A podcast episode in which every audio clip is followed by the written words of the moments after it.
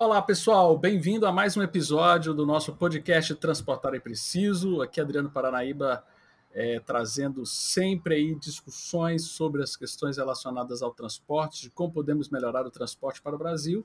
E no episódio da semana passada nós falamos aí com o pessoal da Buzzer esse modelo de negócio inovador que eu acho que é algo além da própria Buzzer, né? Eu acho que é uma possibilidade da gente resolver esse déficit de oferta de transporte rodoviário para o Brasil, para a gente aumentar realmente essa oferta, mas estamos vendo muitos acontecimentos né, de restrição desse novo modelo de negócio, né, realmente muita proibição acontecendo no Brasil, mas também muita gente, principalmente do setor público, buscando alternativas para realmente trazer mais liberdade. Para conversar sobre esse assunto, falar da realidade do estado do, do Rio Grande do Sul, falar aqui com o deputado estadual Fábio Osserman. Deputado, muito obrigado por aceitar participar aqui do nosso episódio. Adriano, um prazer estar batendo um papo contigo aí, que é uma das nossas referências no que diz respeito a transportes. Inclusive, aliás, a última vez que nós conversamos virtualmente foi justamente é, pedindo a tua opinião e teu parecer sobre a questão das outorgas aqui, dos, é dos pedágios, né? Senhores passageiros, bem-vindo ao podcast Transportar é Preciso. Embarque imediato.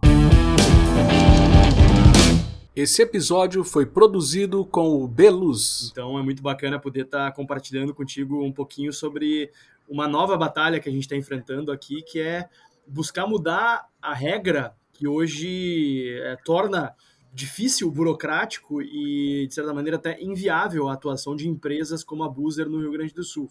Somos hoje, na prática, o único estado no Sul e Sudeste que ainda impõe restrições legais à atuação é, de empresas como ela. Né? Então, protocolei uh, no início de agosto agora um projeto para buscar remover essas barreiras estabelecidas e permitir que haja mais concorrência, mais opções para os consumidores e que o nosso estado se abra mais para a inovação. Isso, e é sobre essa questão de inovação que paira essa discussão da proibição realmente relacionar a uma questão retrógrada, né? que é a questão relacionada à discussão do tipo de transporte. Né? Então, não é a questão de transporte, de, é a grande discussão que a gente tem hoje, né? a questão do circuito fechado, a questão do transporte e fretamento, sendo que hoje nós temos a internet, nós temos aplicativos que facilitam com que haja novas modalidades. É um pouco disso que trata o seu projeto de lei, né, Fábio? Exato, Adriano. Aqui no Rio Grande do Sul a gente tem um problema histórico, né? Somos um dos estados que, onde o transporte intermunicipal uh, acontece sob o modelo de, de concessões, concessões que jamais foram licitadas, inclusive, basicamente foram contratos que vêm sendo renovados e que uh, entregam certas regiões a algumas empresas específicas. Uh, e quem quiser ter uma ideia de quão ultrapassado e retrógrado é o nosso sistema de transporte intermunicipal, eu recomendo fazer um breve exercício acessando o site da rodoviária de Porto Alegre. É uma das maiores rodoviárias do país e tem basicamente o mesmo site há 20 anos.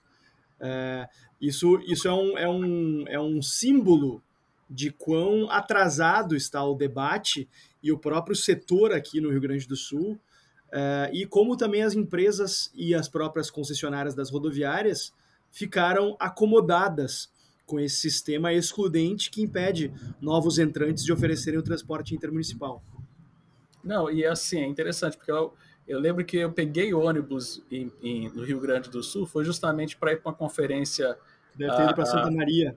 Para Santa Maria, é. E aí é uma empresa só de ônibus, e parece que é empresa. uma empresa muito que é a maior, que é a maior empresa de ônibus aqui do estado. E, e aconteceu um fato muito engraçado, Fábio, que foi o seguinte, eu tava, eu peguei o mesmo ônibus junto com a grande Makolsky, né, que foi dar palestra uhum. e tal, professor e tal. E esse ônibus ele para onde ele quer lá no aeroporto, né? E aí foi mó difícil. Aí eu tive que ajudá-la lá para ir pro portão uhum. dela, porque o aeroporto é, tem terminais diferentes. Aí o cara, Sim. eles param lá onde quer e é tipo assim. Aí a gente fica falando mal do clandestino, né? Aí às vezes a empresa que é autorizada, às vezes presta um serviço assim que parece clandestino, de para ali num lugar e ó, podem descer e pô, que terminal que é, como é que funciona. Então, é, assim, e assim, e a gente, a gente tem esse, esse enrosco é, das chamadas linhas regulares que são operadas por algumas poucas empresas monopolistas uh, que fazem o transporte intermunicipal a partir dessas concessões. Uh, e o que a gente está fazendo agora é abrindo o mercado para as empresas de fretamento, que atualmente são têm sua atuação restringida basicamente por duas restrições aqui estabelecidas pelo DAER, que é o nosso órgão, é, é a autarquia do governo do estado que regula o transporte intermunicipal, que é a obrigatoriedade do chamado circuito fechado, né, que obriga que se transporte os mesmos passageiros na ida e na volta, e que não pode incluir novos passageiros, é, enfim, na volta, né? É, e também a obrigatoriedade de se submeter ao órgão uma lista completa de passageiros com no mínimo oito horas de antecedência. É, condições que não são exigidas nas rodoviárias, não são exigidas nem no aeroporto. No aeroporto, se tu chegar ali é, uma hora e pouco antes, se tiver vagas no avião, tu pode comprar passagem e deu. Te identifica, paga pela passagem e é isso aí. Né? Na rodoviária é a mesma coisa, tu chega ali às vezes até meia hora antes e compra. É, e por que, que o Estado tem que ficar metendo a mão numa relação livre entre é, um, um fretador privado que está disposto a transportar pessoas do ponto A ao ponto B. Ponto A ao ponto B são pontos de livre acesso, em que o fretador vai respeitar as regras de trânsito, ou seja, não vai parar em local proibido, para muitas vezes em pontos privados, né, em terrenos privados, ou para em locais que é permitido o embarque e desembarque de passageiros. Só que o Estado tem que meter a mão nisso e dizer: não, não, como assim? Pessoas querendo é, estabelecer uma transação livre, mutuamente acordada? Não, não. Assim não. E, e, e, a gente vai entendendo como funciona o sistema e começa a perceber né, que não é por acaso que tem essas restrições. Né? Essas restrições são feitas justamente para limitar a competição e manter a posição de conforto de alguns grupos uh, politicamente bastante poderosos. Né? A gente já está sentindo aqui aos poucos isso daí. Felizmente é um tema que tem um apelo muito grande, então a opinião pública está uh, sendo muito favorável. Uh, agora a Buzer começou a operar no Rio Grande do Sul desde o início do mês de outubro, e com isso começaram também a acontecer as apreensões de ônibus, e a população começa a ficar indignada, né? Porque, poxa, eu quero pagar um ônibus mais barato. É, não quero saber se, ah, se a empresa presta esse serviço há 50 anos. Se ela presta serviço há 50 anos, ela passou 50 anos se beneficiando de um monopólio já. É hora de a gente, é, de a gente questionar isso e de a gente derrubar esses monopólios para permitir maior acesso a passagens, a, a, a viagens mais baratas é, para a maioria da população. Porque é isso que a população quer. Assim como a Uber enfrentou uh, muitos questionamentos cinco, seis anos atrás. Ela chegou aqui em Porto Alegre aí, um pouco mais de cinco anos atrás, e eu lembro bem desse debate, é, porque foi um debate que gerou muita, muitas controvérsias, né? Eu não sei quando, quando é que ela chegou em Goiânia, deve ter chegado mais ou menos na mesma época. Muita né? treta, muita bagunça, apreensão taxistas fazendo, fazendo manifestações. Eu cheguei, inclusive, a ser agredido por, por grupos de taxistas na Câmara de Vereadores. Tomei uns empurrões, chutes ali. É, mas, na época, eu já falava: olha, é uma inovação inevitável. Vocês precisam estar lutando, na verdade, para que a prefeitura remova os obstáculos, barreiras e burocracias que hoje atrapalham vocês, para que vocês possam estar competindo com a Uber e não querer ficar barrando a Uber ou submetendo a Uber às mesmas restrições absurdas que a prefeitura submete vocês. Né? E, curiosamente, está se dando esse mesmo debate aqui agora. Eu recebi aqui no meu gabinete uh, um grupo de, de empresários das chamadas médias e pequenas empresas de transporte regular, né? que são empresas que fazem linhas regionais. E eles vieram aqui ao gabinete conversar muito preocupados com o meu projeto, né, temendo, claro, uma perda de mercado e dizendo que não, porque nós estamos submetidos a uma série de regras, é, temos que ofertar linhas obrigatoriamente, dando, sendo rentáveis ou não, é, temos que oferecer gratuidades também e tal, uh, tarifa social, enfim, uh, esse, esse monte de coisas que foram se acumulando ao longo do tempo e que ninguém combateu, ninguém trouxe o questionamento, poxa, será que é justo? É, será que é justo idosos uh, terem passagem de graça, terem descontos absurdos, né? Idosos, inclusive, são proporcionalmente a, a faixa etária com maior renda, naturalmente, né? Será que é razoável se pegar um grupo tão heterogêneo assim, como os idosos, e oferecer esse benefício que custa, obviamente, para as empresas que acabam tendo que repassar para os outros passageiros para se manter? É, e eu fiquei ouvindo eles, né? E, e dizendo, essa, essa situação de vocês se assemelha muito na minha cabeça ao, à seguinte imagem. Vocês estavam lá quando montaram as empresas de vocês, rodando livremente, caminhando livremente, e veio o Estado e quebrou as pernas de vocês e lhes ofereceu uma muleta, que é a concessão, que é o monopólio. E aí vocês agora estão vendo no horizonte uma outra pessoa caminhando livremente, caminhando ereta, caminhando é, de uma forma muito mais ágil que vocês e com uma capacidade de ir muito mais longe que vocês, e vocês, em vez de olhar isso e se revoltar contra o Estado que quebrou as pernas de vocês, vocês estão querendo que o Estado quebre as pernas também dessa outra pessoa. É exatamente isso. É, ve, vejam bem, contem comigo, eu falei para eles, contem comigo para combater essas restrições essas obrigações indevidas, injustas e descabidas às quais vocês são submetidos. Inclusive, eu sou autor aqui na Assembleia de um projeto de lei que acaba com a meia entrada em âmbito estadual. Né? Mas contem comigo e eu quero receber contribuições de vocês sobre como eu posso, como deputado estadual, ajudar a desburocratizar a atuação de vocês, ajudar a tornar o serviço de vocês mais fluido e mais eficiente.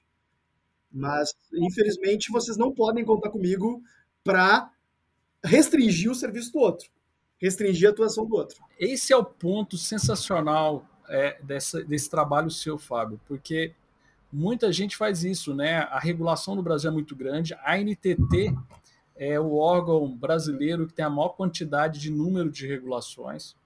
Então, o empresário ele é sufocado, ele paga esse preço caro de ser monopolista, eles, eles literalmente meio que venderam a alma pro diabo mesmo, falaram assim, não, tudo bem, eu, eu, eu quero ser monopolista, mas eles pagam preço alto para ser monopolistas, com muitas regras, muitas exigências, uma, um engessamento geral das atividades deles.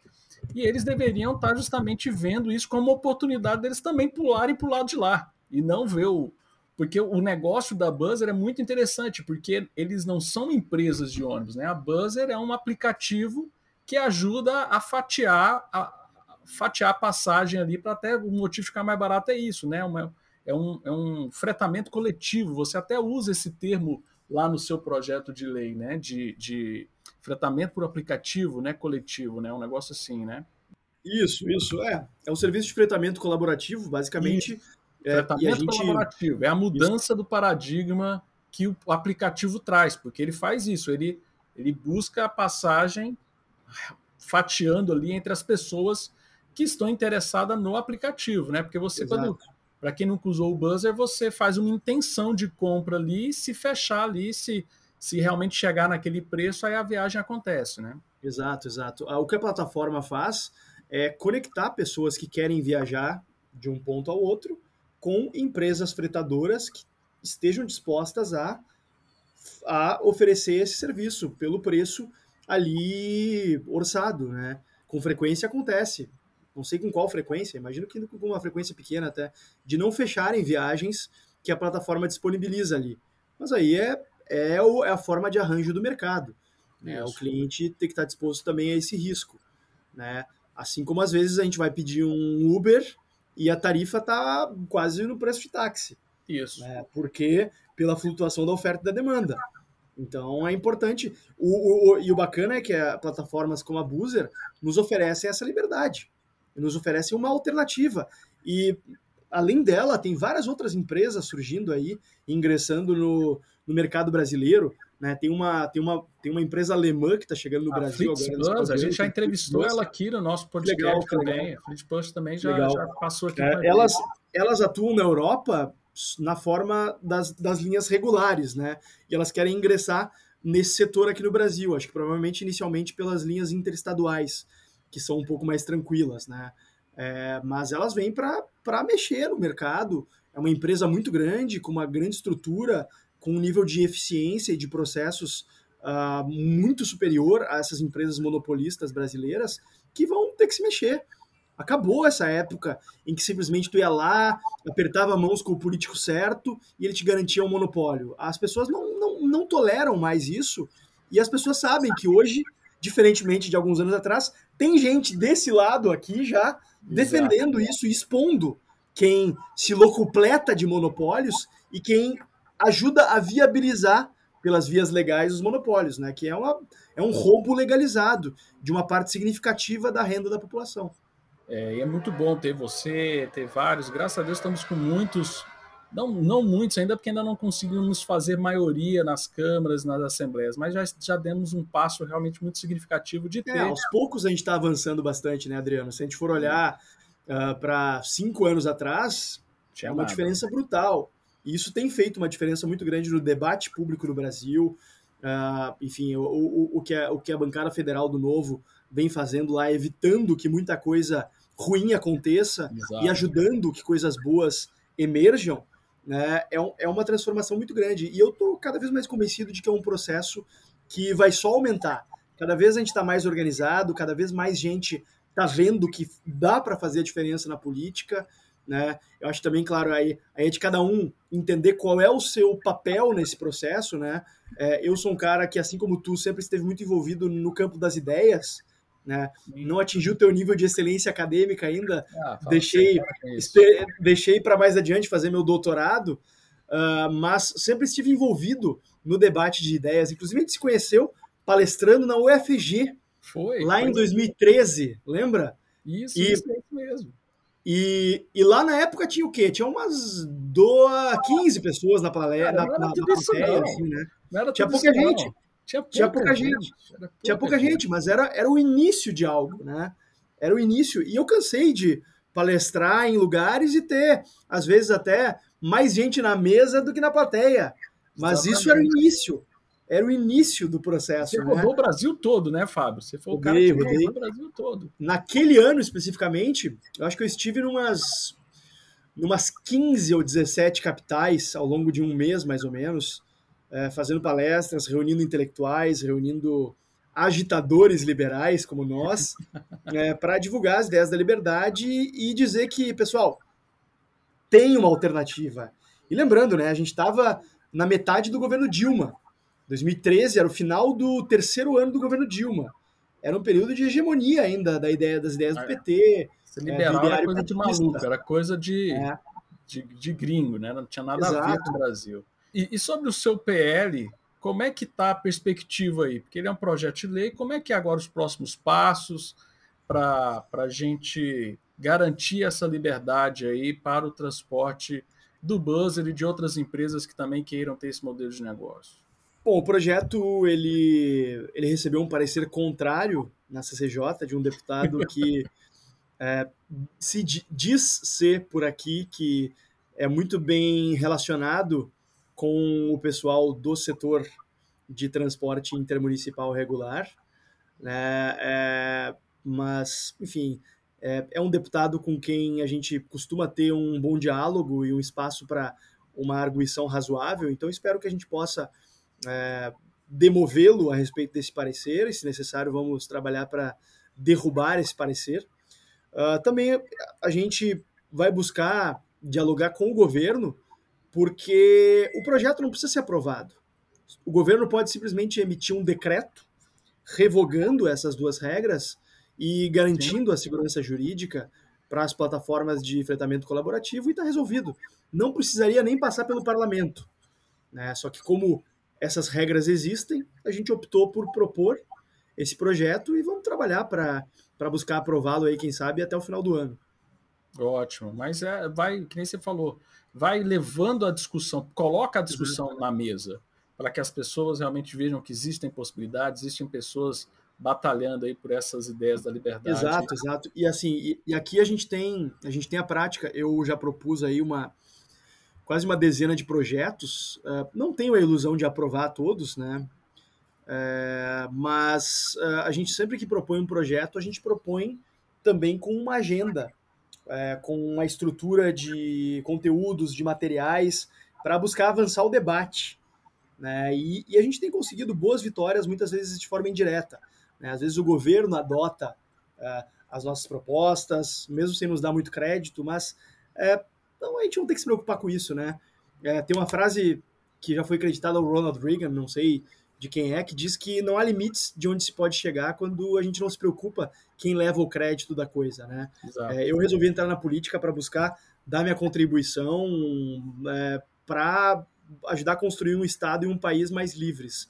Né? Então, estou uh, muito feliz de poder estar tá ajudando a pautar tantos debates importantes aí como homeschooling, como liberdade nos transportes, como transparência, como cortes de gastos, enfim, uma série de projetos. Quem quiser é, conhecer um pouquinho mais sobre a nossa atuação legislativa, recomendo dar uma olhada no meu site aí, Fábio Osterman, com dois N's no final, .com.br né, onde a gente tem uma lista de temas que a gente vem trabalhando lá.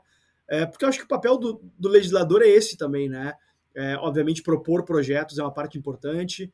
Evitar que o mal seja feito, eu considero a parte mais relevante do meu trabalho, mas também é, um parlamentar liberal acho que carrega consigo essa responsabilidade de esticar a corda, de mover a janela de possibilidades políticas em direção a mais liberdade, né? Para, inclusive, de repente, criar o espaço para que políticos que estão mais ao centro cheguem numa construção que seja mais politicamente viável, que não ser, pode não ser exatamente o que a gente está propondo, mas se se aproximar mais, se rumar mais em direção à liberdade, estamos satisfeitos e estamos ganhando, né? É verdade. E, é engra... e assim, é, não é que é engraçado, é, é uma parte que ninguém, que, é, que as pessoas que não sabem, que não acompanham política, não entendem, né? você proibir que coisa, é você é, trabalhar para que coisas ruins sejam aprovadas, trazem um impacto muito grande e não tem muita publicidade, né? A gente não tem como, né? Quem tem, o político tem muita publicidade é o que propôs muito projeto e não o que é. evitou muito que projetos ruins fossem aprovados, né? Eu nunca, eu nunca quis, eu nunca quis ser um campeão de propostas legislativas e tal. Acho que é mais importante a gente buscar aqui dentro, como eu disse, evitar o mal é, e, claro, ser criterioso com o que a gente propõe é, para sempre refletir, olha, o meu estado, o meu país seria um lugar melhor com essa minha proposta ou não? Vai ter um impacto relevante ou não? É, e tem alguma chance de, de ser aprovado? Porque eu acho que também propor coisas só para propor não é, não é o nosso caminho, né? Exato. Até porque, como eu disse, a gente gosta de propor e construir um caminho de divulgação na imprensa, de, de pauta na, na opinião pública, de construção política aqui dentro, para poder ter uma viabilidade de, ao menos, se não, se for, se não for para o projeto ser aprovado, pelo menos é, mover, como eu disse, a janela de possibilidades em direção a mais liberdade. Excelente. Gente, então, o episódio de hoje aí batemos esse papo super bacana com o deputado estadual Fábio Osterman, do Novo, do Rio Grande do Sul, que está trabalhando aí para que nós tenhamos mais liberdade nos transportes, no transporte, especificamente transporte interestadual, interurbano, principalmente na bandeira do transporte colaborativo, que hoje se enquadra o buzzer com esse modelo de negócio inovador que poderia beneficiar muitas cidades do Brasil. Deputado, muito obrigado pelo seu tempo. Valeu. E você que Obrigado acompanhou a gente. Opa, eu que agradeço. Aliás, aliás, só, só sempre, sempre bom esclarecer, né? Uma coisa que eu tenho esclarecido bastante: o nosso projeto e, e, e a nossa proposta diante disso, de forma alguma, é beneficiar a empresa A, B ou sim. C ou prejudicar a empresa XYZ, mas sim permitir mais opções para o consumidor e deixar que ele escolha. Se o consumidor quiser é, seguir uh, o modelo rodoviário tradicional das linhas regulares, deve ter o direito de fazê-lo. Tem que ter essa opção. E se quiser entrar numa plataforma de fretamento colaborativo e comprar sua viagem por lá, deve ter o direito de, de, de optar também, né? Então a gente está aqui para resguardar a liberdade e dar mais opções para o consumidor. Excelente. Pessoal, muito obrigado e até o nosso próximo episódio, porque transportar é preciso e o embarque é imediato. Valeu, pessoal. Até a próxima.